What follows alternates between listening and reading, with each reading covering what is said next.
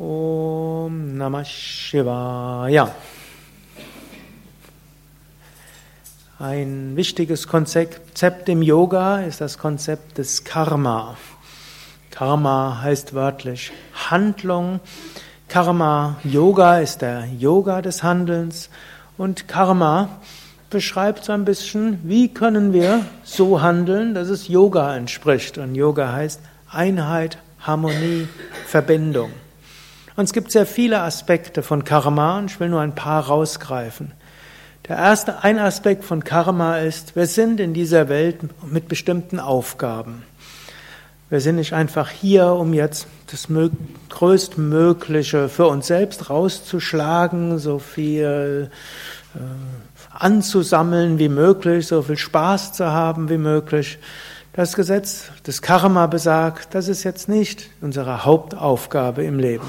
Und man wird auch nicht glücklich sein, wenn man hauptsächlich danach strebt, möglichst viel für sich zu bekommen und möglichst viel tolle Sachen zu erleben, sondern Karma besagt, wir sind in diese Welt gekommen, um etwas zu tun, etwas beizutragen. Wir sind Teil von dem allen, was abläuft und unsere Aufgabe ist es, etwas zu tun.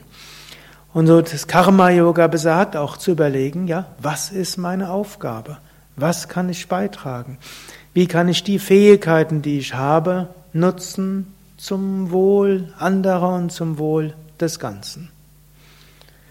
Nicht immer ist das eindeutig, oft stellt man sich diese Fragen, oft muss man selbst immer wieder beten, sei es zu Gott, sei es zu einer höheren Wirklichkeit, sei es sich wenden an ein höheres Selbst, je nach eigenem Zugang zu einer höheren Kraft. Aber Karma besagt zunächst mal, ist der tiefe Wunsch, oder letztlich ist die Aufgabe und der damit verbundene Wunsch, möge ich Gutes bewirken möge ich herausfinden, was meine Aufgabe ist und wie kann ich diese Aufgabe gut erfüllen.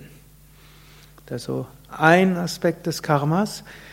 Ein weiterer der vielen wichtigen Aspekte des Karmas ist die Überzeugung, dass was auch immer kommt, irgendwie gut dafür ist, dass ich daran wachse. Leben ist eine Schule, Schicksal ist eine Chance. Und wenn Ereignisse kommen, man kann sich da immer wieder drüber aufregen, man kann immer wieder sich drüber ärgern, man kann schimpfen und äh, kann ja auch mal eine karmische Aufgabe sein, sich über etwas zu ärgern und mit seinem Ärger umzugehen.